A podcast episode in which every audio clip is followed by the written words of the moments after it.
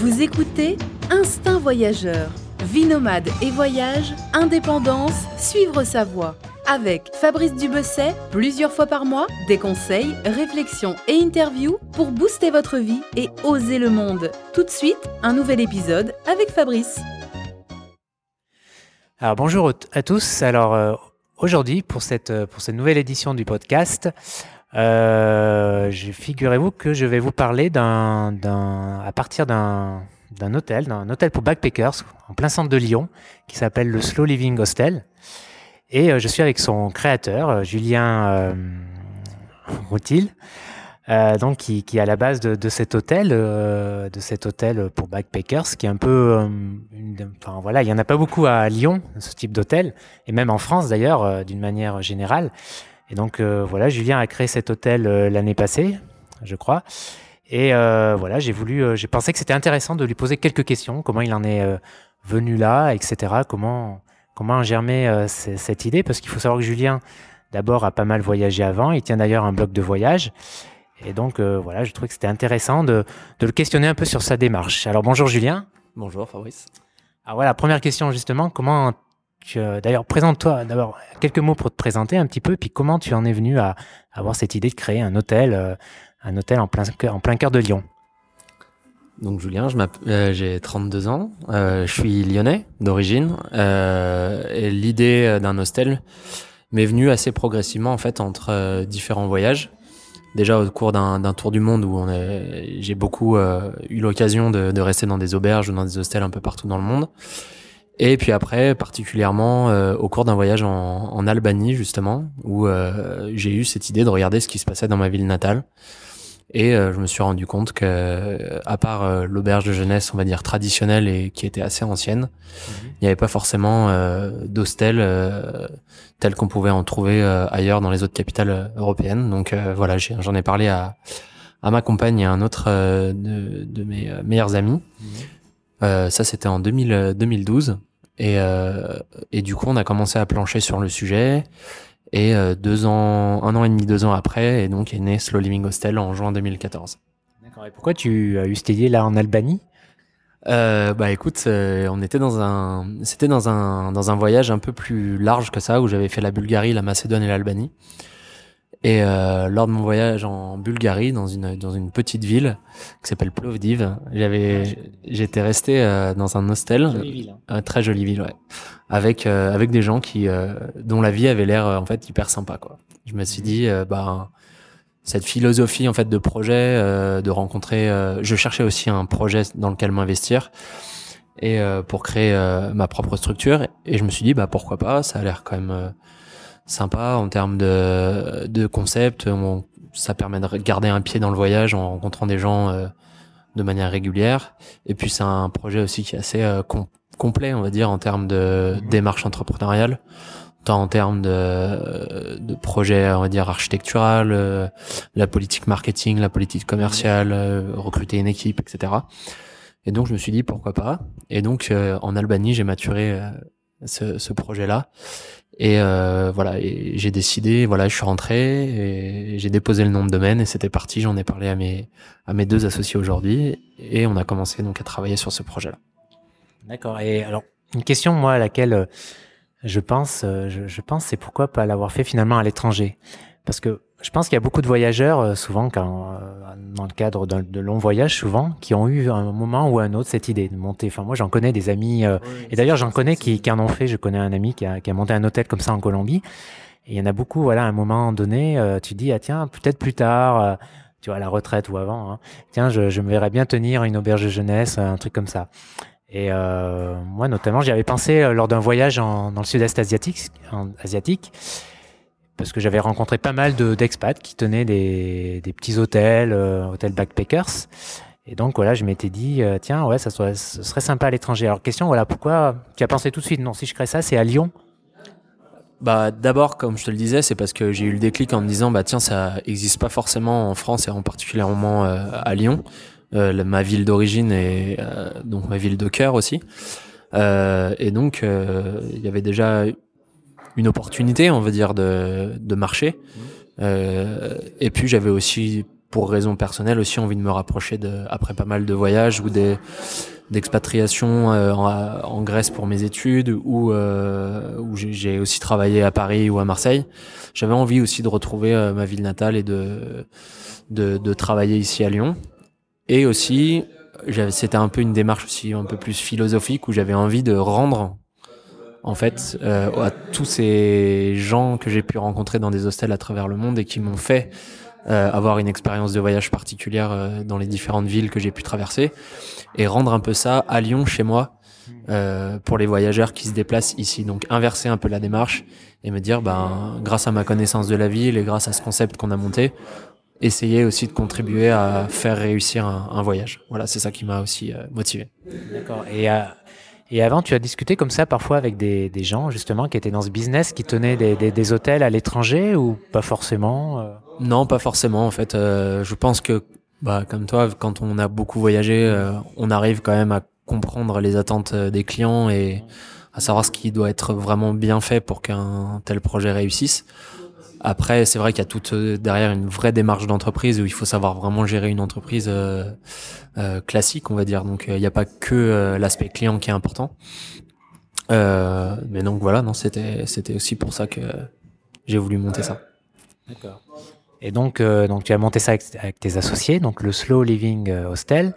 Alors tu me disais d'où vient le nom alors Slow euh, Tu me disais que ça vient, voilà, c'est en référence au slow travel. Exactement, ouais. Donc euh, nous philosophiquement, on n'est pas forcément fan des, des, des, gros hostels où va y avoir des grosses fêtes tous les soirs, où il y a une grosse une grosse place qui est faite par exemple à à l'alcool ou choses comme ça, où tu restes un peu cloîtré dans ton hostel et qui est pas forcément euh, où t'as pas l'opportunité de de croiser des locaux, de découvrir de découvrir la gastronomie locale.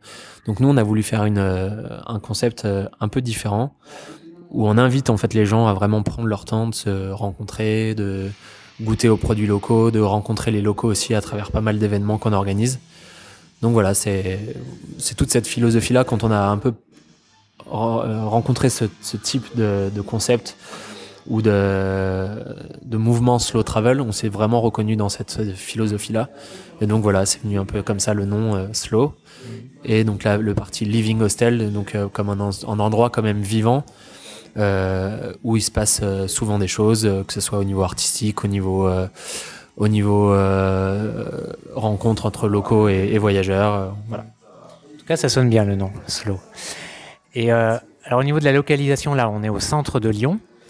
Alors peut-être tu pourrais un peu préciser un peu le, le, quartier où on est par rapport à Lyon. Tu le sauras plus que moi parce que même si je suis un peu de la région, euh, j'ai pas vécu à Lyon, donc euh, tu seras plus à même de, de, de, dire ça au lecteur. Alors voilà, situe un peu le, le quartier là où on est, euh, les avantages aussi.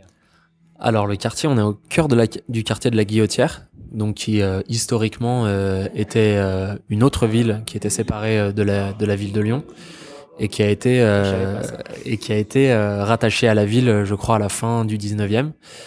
Et il y a une vraie limite géographique entre Lyon et la Guillotière, c'est le Rhône. Et donc euh, historiquement, c'était aussi une ville qui a attiré beaucoup de voyageurs, beaucoup de marchands. Euh, et donc c'est pour ça que c'est un quartier qui est très très cosmopolite. on va avoir la communauté maghrébine qui est assez présente, la communauté asiatique. Euh, et un mix aussi de, de, de, de commerce euh, traditionnel aussi lyonnais. Donc c'est un quartier qui bouge quand même beaucoup. Et euh, de par sa position géographique aussi, euh, juste à côté de la presqu'île, mais pas dans la presqu'île, il y a quand même aussi pas mal de, de, locaux qui sont vacants et qui permettent euh, à des projets type euh, bar, restaurant un peu alternatifs de, de se monter. Et donc c'est vraiment un quartier vivant comme ça qui est très pour sortir. Euh... Pour sortir, voilà, il y a, y a quand même pas mal de. Vous avez les berges, les berges du Rhône qui sont à 5 minutes. Euh, certains certains bars, euh, les derniers concepts de bars un peu à la mode qui, qui sortent à Lyon sortent souvent à la Guillotière. Donc voilà, c'est vraiment un quartier vivant, central et euh, très bien desservi aussi en transport en commun. On est à 10 minutes en métro de, de la gare Pardieu, mmh. euh, 10 minutes en tram de la gare Perrache et à 10 minutes à pied de Bellecour euh, et de vraiment du cœur de du cœur de Lyon quoi. Et donc le Slow Hotel il a ouvert euh, l'été dernier. Oui. Alors comment ça se passe alors ces, ces premiers six mois là? Comment quel, quel bilan tu en fais? Bah, Un bilan très positif, autant d'un point de vue de l'ouverture, on va dire commerciale, on a fait une bonne, on a fait une bonne première saison. Donc de maintenant, ça va faire bientôt notre neuvième mois d'activité. Euh, donc ça marche, ça marche plutôt bien. On est content. Et puis après, on est aussi surtout content des retours euh, qu'on a des, des gens qui viennent, euh, qui viennent ici ou euh, les, les reviews qu'on peut avoir sur TripAdvisor ou euh, sur Hostelworld ou sur notre propre site sont très très positives et donc on a le concept plaît. Donc ça, c'est la plus, c'est la, la, plus belle des récompenses quand euh, ah les gens sont contents. Voilà, exactement. C'est clair.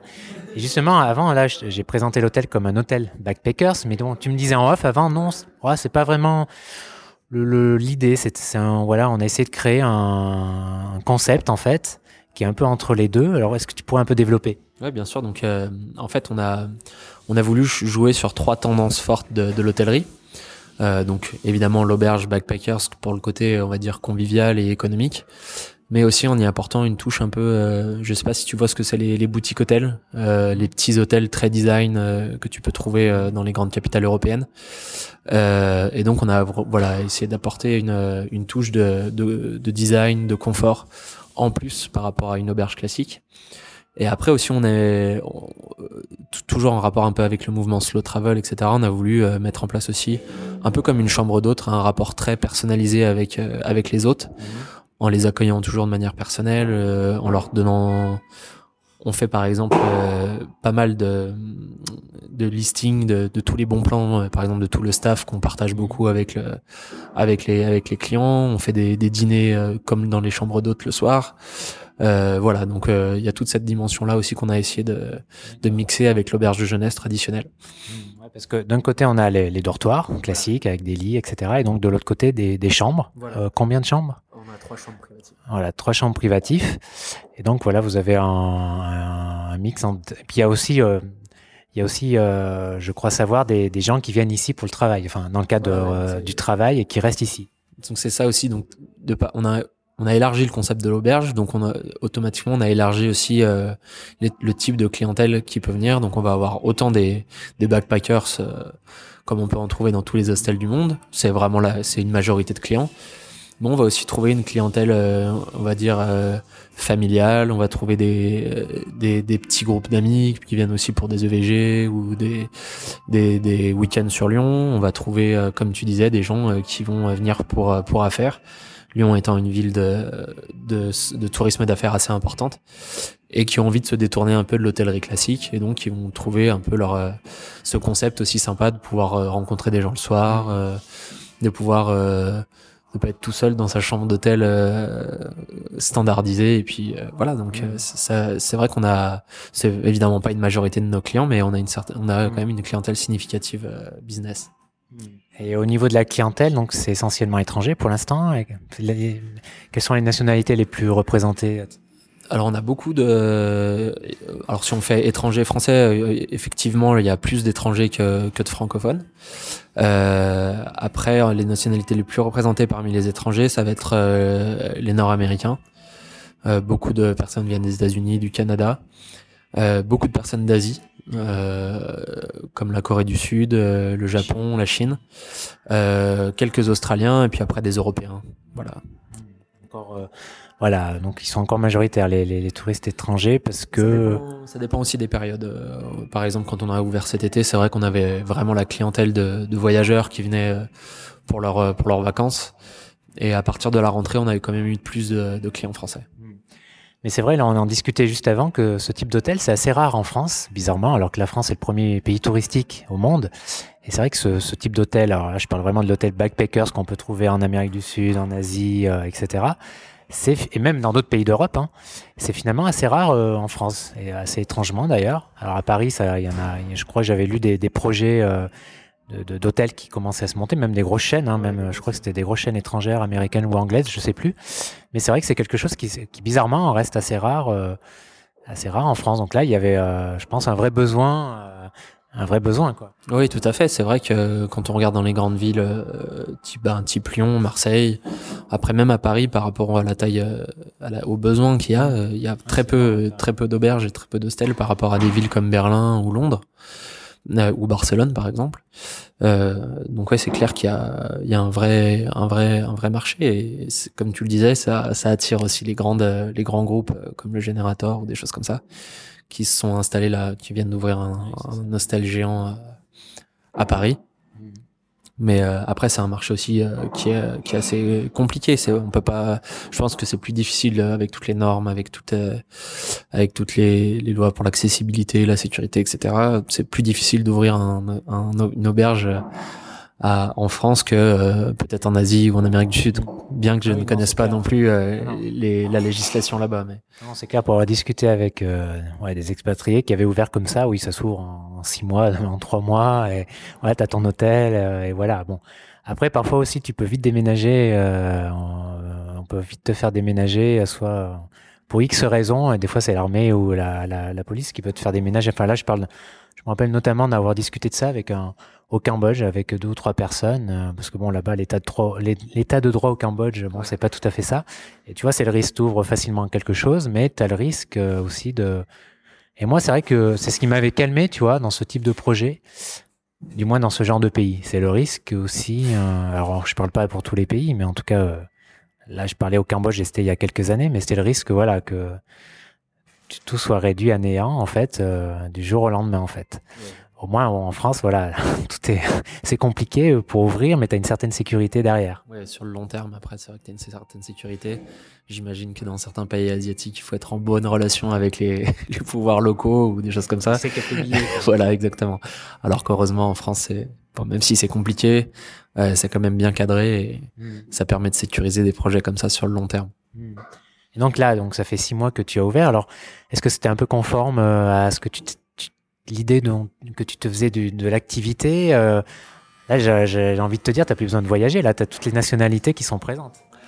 Bon après rien, tu sais bien que rien ne remplace non plus le, voyage, euh, le fait euh, d'expérimenter et de, voyager, de découvrir de nouvelles choses, etc. Donc de toute façon, c'est vrai que ça, manque quand même le fait de, voyager. Et ce genre de projet, c'est vrai, paradoxalement pour un voyageur t'enracine euh, quelque part parce que ça apporte quand même de grandes responsabilités euh, et des gros investissements et, ça t'engage sur le long terme quelque part. Euh, mais après c'est vrai que c'est c'est que du bonheur au quotidien de rencontrer autant de gens qui viennent qui ont tous des profils différents, on fait des belles rencontres originales et puis comme je te disais, en plus quand ça se passe bien et que les gens te disent merci à la fin de leur séjour, c'est toujours agréable mm. et ça te ça te conforte dans cette dans cette volonté qu'on a eue de de développer ce concept là. Mm. Oui, et puis à moyen terme, si tout va bien, tu peux, j'imagine, prendre un peu plus de temps euh, pour toi. J'imagine que c'est pas ah tout à fait quelque chose de tout à fait possible. Exactement. Et après, c'est chaque chose en son temps. Euh, c'est vrai que j'en ai beaucoup profité avant. Euh, j'ai fait depuis 2006, euh, j'ai quand même beaucoup voyagé, que ce soit en, en, long voyage comme un tour du monde ou tous les ans où je prenais 3-4 semaines pour aller découvrir un pays. Donc bon, j'ai quand même eu la chance et, de faire des, des, grands et beaux voyages. Et donc après, là, l'idée, c'était vraiment réussir à se poser pour lancer ce projet et réussir ce projet sur le long terme. Et puis, comme tu le disais, rien ne n'empêche après, euh, dans quelques mois, de se reposer et puis de repartir euh, un petit peu sur les routes. Et en fait, d'un point de vue pratique, combien ça t'a pris entre le moment où tu as eu l'idée, enfin non, entre le moment où tu t'es dit allez on y va, et le moment où tu as ouvert? Je veux dire, combien de temps ça t'a pris? Quasiment deux ans. Deux ans, donc c'était deux ans de où tu as travaillé sur le projet, trouver les financements, euh, etc., euh, les, papiers. Euh, deux ans. C'est un temps normal ou... Oui, oui, c'est bah, pour des. En fait, c'est vraiment des projets assez complexes où, notamment à cause de tous les aspects administratifs où l'inertie est assez grande et aussi pour euh, pour euh, convaincre, euh, comme tu disais, des financeurs, pour trouver les locaux, pour préparer les aménagements, les travaux, faire les travaux. Euh, c'est c'est vrai que chaque étape prend à peu près, à peu près six mois, donc on va dire six mois de conception du projet, six mois de recherche et de financement et six mois de six mois de travaux. Et t'es déjà un an et demi si tout va bien et que t'as aucun aucun bâton dans les roues ou si t'as et après, tu peux aussi euh, avoir des désillusions, recommencer une étape. Et voilà, donc c'est mm. c'est vrai que c'est des, des projets qui sont, qui sont quand même assez complexes. J'imagine qu'un des côtés difficiles, ça a été de trouver financement. C'est-à-dire essayer de voilà d'essayer de convaincre un banquier parce que vous avez dû passer par là, j'imagine.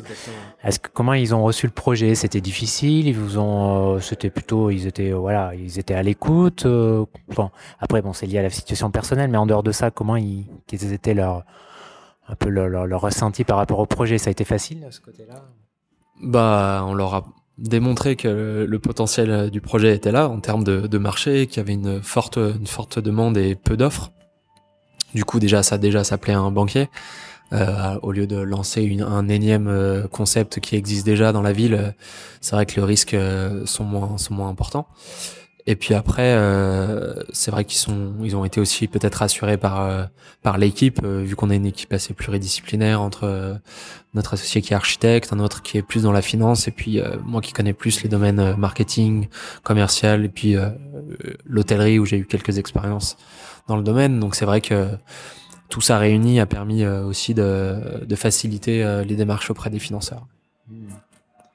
Et d'accord, donc oui, c'est J'imagine, oui, quand tu apportes un, un, projet comme ça original, et j'imagine c'est quasiment un dossier que tu dois présenter, euh, je veux ah dire, avec des chiffres, voilà, euh, en France, il euh, n'y a pas, enfin, les pays étrangers, ça se passe comme ça, vous voyez, il y, a une, y a un marché, etc. J'imagine c'est un truc cadré, un vrai dossier, etc.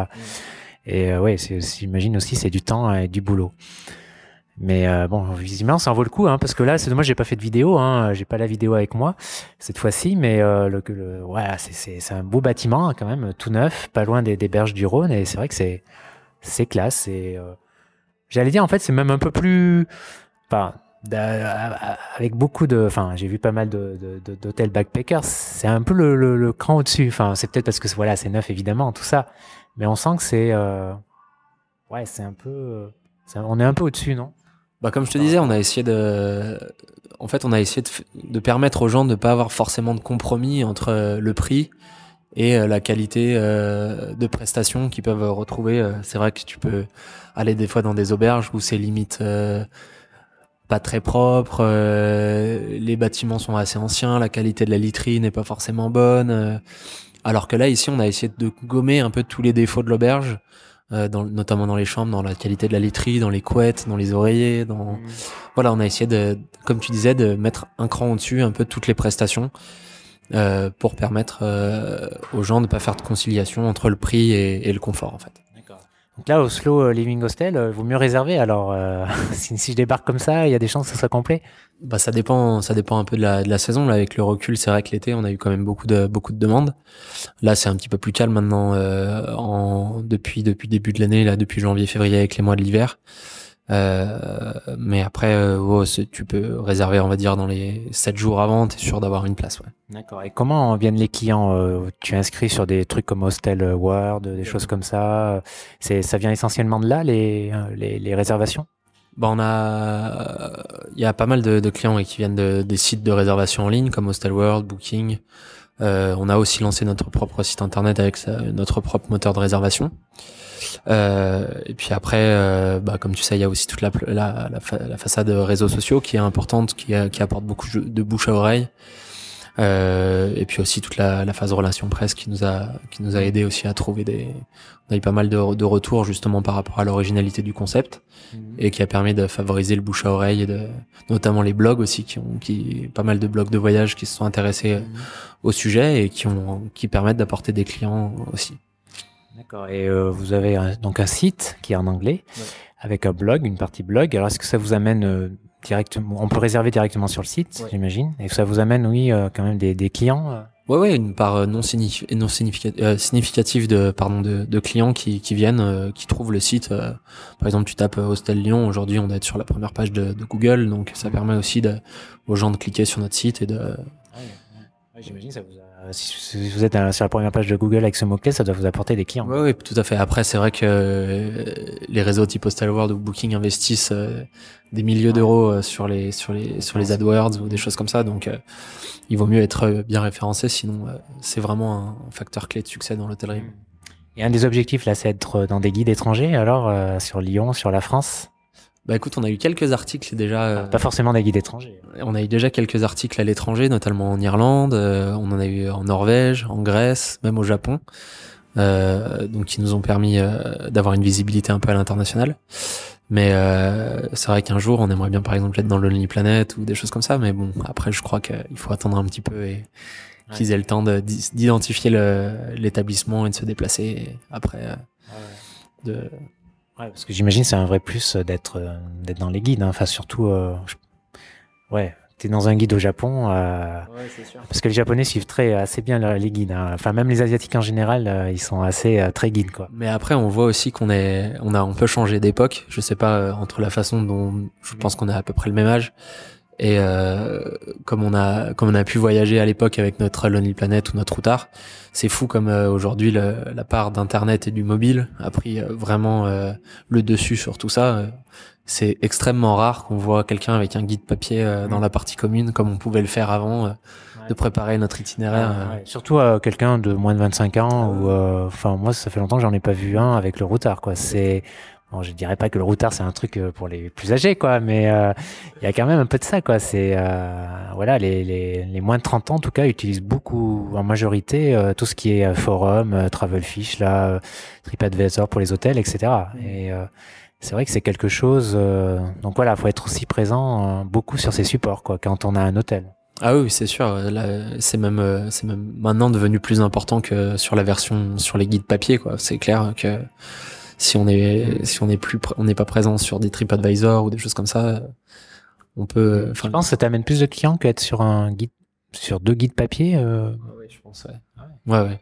Enfin, la, on fait un peu des études sur la, la, la- la provenance des, des, des clients et la, la part des guides papier est vraiment très faible. Ah D'accord, c'est assez étonnant. Je pensais que c'était beaucoup plus, euh, beaucoup plus important. hein, Comme quoi, euh, donc du coup, vous avez une, une vraie stratégie par rapport à ça. Ça demande aussi du temps. Ouais. C'est aussi le corollaire, quoi. Enfin, C'est sûr, ouais, c'est clair. Et puis euh, c'est un des, des plus des gros projets pour euh, pour le futur aussi d'optimiser au maximum cette euh, cette phase de de notre notre activité de promotion, de vente sur en ligne. Ouais, c'est donc là, pour les projets, là, justement, ben, c'est optimiser, tu me dis, optim- travailler sur, ce- sur cet aspect. Et est-ce qu'il y a d'autres projets euh, Là, tu vas me dire, enfin, à mon avis, vous allez peut-être un peu temporiser pour, euh, parce que c'est tout récent, quoi. Ou vous avez déjà d'autres euh, d'autres projets? Bah là en interne là donc chez Slow Living Hostel, on a aussi envie de d'optimiser toujours plus l'expérience des des gens qui viennent nous rendre visite. Donc euh, c'est imaginer euh, toute une gamme de services euh, complémentaires euh, pour euh, vivre Lyon de manière différente, euh, que ce soit des partenariats avec euh, des opérateurs touristiques ou alors euh, proposer des, services de visite guidée. euh, voilà, donc c'est plein de, petites choses comme ça qui permettent euh, aux gens de se rencontrer et de vivre Lyon euh, de manière un peu différente. D'accord. Bon, bah, je crois qu'on a fait le tour de la question. Euh, voilà, bah écoute, merci Julien, c'était vraiment très sympa de m'accueillir dans, cet hôtel. Euh, euh, voilà, à l'occasion, j'ai serré les lits. hein. Attention, je vais être, je vais être très, euh, très difficile, hein, attention. hein. Et euh, donc voilà, merci pour le café. euh, et puis, bah voilà, je vais mettre le lien, le lien de ton blog de voyage aussi, Travelvox, et puis le lien surtout de, de l'hôtel. Voilà, avec un petit Google Map pour que les gens arrivent à, à le trouver facilement. Et puis, ouais, voilà, je pense vraiment. Enfin, bon, j'ai pas, j'ai pas essayé les chambres, mais en tout cas, je pense vraiment que c'est un, un coin sympa. Si vous projetez un petit week-end à Lyon, euh, voilà, n'hésitez pas à passer. En tout cas, c'est très bien situé et euh, l'ambiance a l'air vraiment sympa. Voilà, ben merci euh, Julien de m'avoir consacré un petit peu de temps sur, sur ce sujet. Et puis, je te souhaite une bonne continuation et, et plein de bonnes choses. Merci à toi, Fabrice. Voilà pour cet épisode que j'ai enregistré il y a quelques mois lors de mon passage à Lyon. Je crois que c'était en, en février dernier. Voilà, donc j'espère que ça vous a, hum, que, que le sujet vous a intéressé. En tout cas, c'était très intéressant de discuter avec Julien. Et euh, ben, quant à moi, je vous, euh, je vous renvoie à la page, à l'article, à l'article du podcast sur le blog où vous trouverez euh, notamment le site euh, internet euh, de l'hôtel, également le compte Instagra- Instagram de, de l'hôtel qui est d'ailleurs qui est assez sympa. Il y a pas mal de photos sur euh, voilà sur euh, l'hôtel, euh, l'ambiance, euh, l'ambiance, hein, tout ce qui se fait autour de cet hôtel et aussi également sur Lyon bien sûr. Lyon qui ne qui est une ville euh, fort sympa euh, puisque bon euh, je suis né euh, moi je suis né en Ardèche donc euh, je connais euh, assez bien Lyon même si j'y ai pas vécu. En tout cas, j'y allais souvent pour euh, pour sortir euh, en boîte ou pour faire la fête. J'avais aussi pas mal de j'ai pas mal d'amis sur Lyon.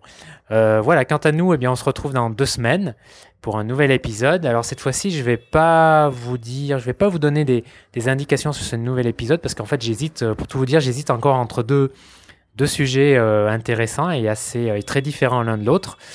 Donc voilà, je vais me décider dans les quelques jours.